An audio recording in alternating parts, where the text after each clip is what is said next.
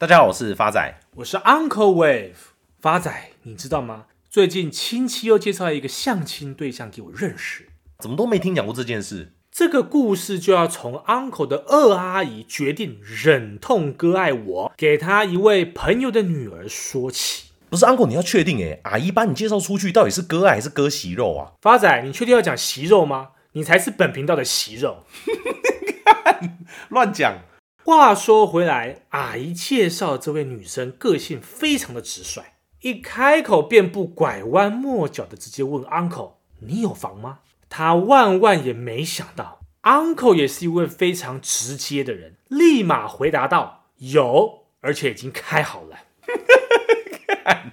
人家问你有没有房子，不是问你有没有开好房间，这到底是什么神转折啊？我是那位女生，我一定直接把你封锁。不过讲到这个转折，国际货币组织也跟 Uncle 一样，对于未来的经济预期也是充满了转折。就像去年十月，国际货币组织 IMF 公布了一份充满不祥、堪称少见悲观的经济预测报告，不仅对二零二三年全球经济增长率只有二点七个 percent，比二零二二年预期的三点二个 percent 还要再低，而且这个数字是从二零零一年以来对未来预测最差的一年。更令人值得注意的是，IMF 首席经济学家用上了“二零二三年将会是全球经济最黑暗的一年”这种字眼出现，其原因就是因为包括像欧洲、美国、中国这三大经济板块，看来情势都没那么好。这种主要经济体一起陷入困境的情况非常少见，加上新兴市场因为美国升息带来的纷扰，才会让 IMF 认为二零二三年将会是全球经济最黑暗的一年。不过转折来了。在二月份，IMF 公布的世界经济展望已经没有去年那么悲观，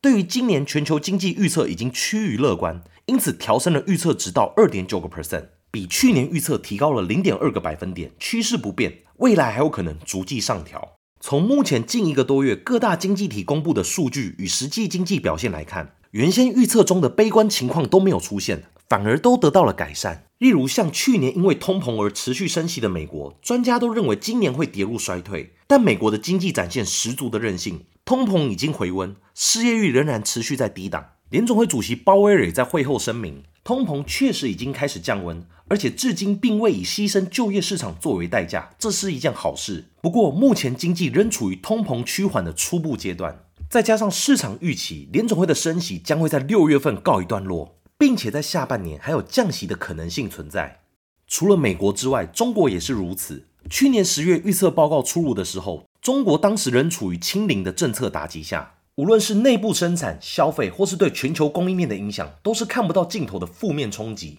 中国一直以来都是全球第二大的经济体，从零八年金融海啸过后，中国对于全球经济的成长贡献都占三分之一以上。中国的成长或衰退，都直接影响了世界经济的发展。直到了去年十一月，中国的政策突然大转弯，全面取消清零。原本预期可能会有一段因为疫情大扩散冲击经济的过渡期，但这些事并没有发生。中国的制造业与服务业的采购经理人指数都出现大幅的反弹，而且都上扬到代表扩张的五十以上。今年的经济成长率预估落在五到五点五个 percent 左右，远高于去年预估的三个 percent。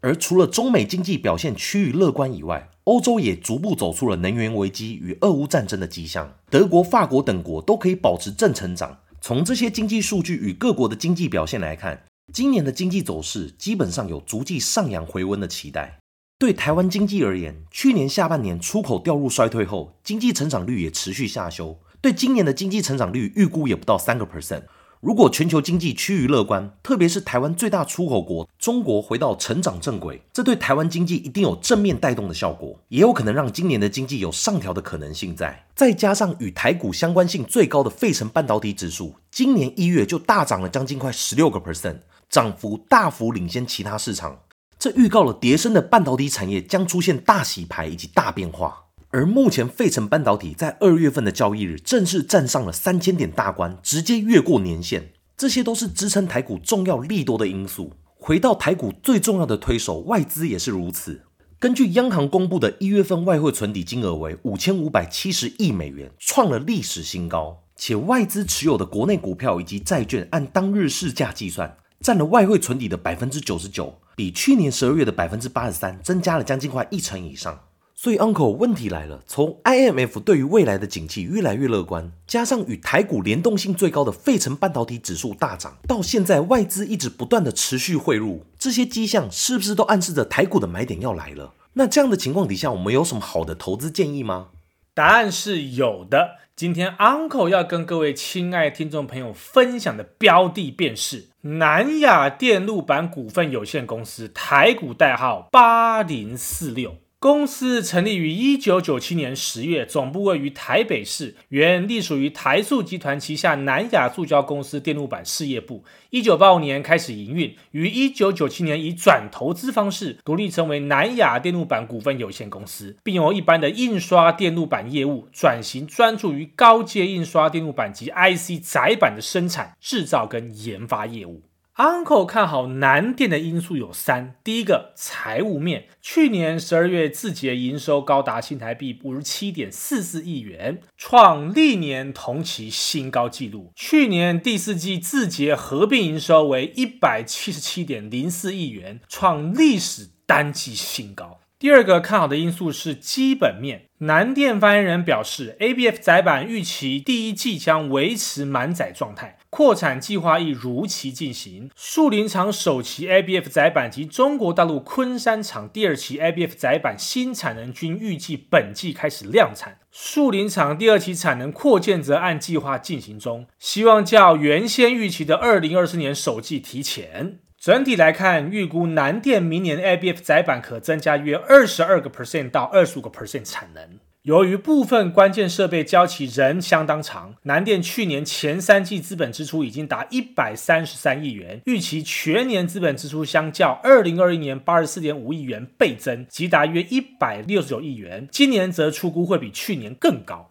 展望后续，南电表示将持续拓展高值化产品，如大尺寸、高层数、细线路的 ABF 载板为未来趋势。高速运算需求下，这类产品需求会越来越多。南电除了产能上的扩充，并因应半导体不同阵营的发展。以计划扩建两岸高阶 IC 载板产能外，亦持续与客户紧密合作。目前已产量五纳米电脑处理器的载板、四纳米、三纳米晶片所需要载板也已经在合作开发中。BT 载板方面，南电锁定 IC 异质晶片封装趋势，积极发展新世代行动装置系统及封装载板，以及因应资料中心与车用电子市场迅速成长，未来将量产 5G 光通讯收发模组、交换器、车联网、车用多媒体影音系统等相关产品。PCB 部分因应行动装置、消费性电子、车用电子等产品设计趋于精密，因此南电 PCB 也转型以高阶产品为主。预计二零二三年将量产新世代五 G 手机中介板、伺服器用固态硬碟、工业用无人车等等，以持续优化产品组合。近期高盛报告指出，看好 ABF 载板行业，并预计由内容升级势头，二零二三年起供需需求将再度扩大。报告也指出，英特尔应享有 ABF 供应商的独家或优先产能支持。考虑到交货时间和专用设备，更难以切换到其他晶片商。高盛认为，这对非英特尔供应商南电带来有利的定价跟利润趋势。尽管通膨拖累消费性电子需求，未来几个月内市场保持低迷，但高盛认为，非 PC 需求任何订单来自与中国相关的 GPU 跟 CPU 市场，五晶圆厂供应商将逐渐恢复复成长，有机会成为台湾 ABF 转移的积极催化剂。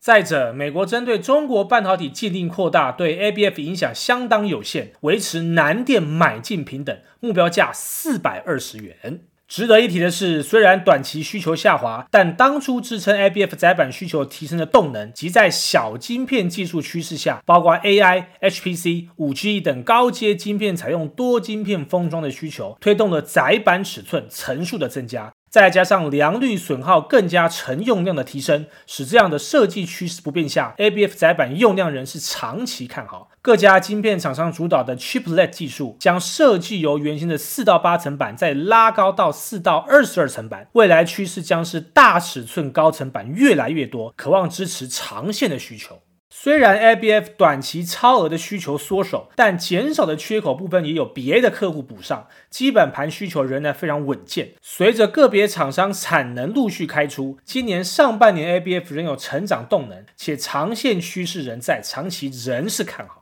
第三个 Uncle 看好的因素是技术面，目前南电正位于反弹波的疯狗浪之中，那么未来反弹的目标价会落在三百零二元。假如未来的价格有修正到两百二十八元，将会是非常好的买点，那么预期报酬将会有三十五个 percent。最后是我们回复听众朋友的时间。第一位是我们的老朋友杜兰特先生的来信，Uncle 发展你们好，一直都有默默听着你们制作优质的好节目，希望你们有趣的对谈以及具投资内涵的节目能够被更多人听见。有个问题想请教 Uncle，Uncle 介绍的优质公司那么多，但怎么分配各家优质公司的投资资金比例呢？亲爱的老朋友杜兰特先生你好，Uncle 以抛砖引玉的方式介绍公司，目的就是希望可以引起各位亲爱听众朋友的学习热忱。至于是否投资，Uncle 建议大家量力而为。而投资的金额，以 Uncle 过去三次破产的经验来讲，以不影响生活品质为前提来投资。最后，Uncle 要特别感谢 Mixer Box 的老朋友李小红、士林珍妮、Sandy Lee 以及新朋友徐兆成、Charlie Lin 等的留言支持与鼓励。谢谢大家，我是 Uncle Wave，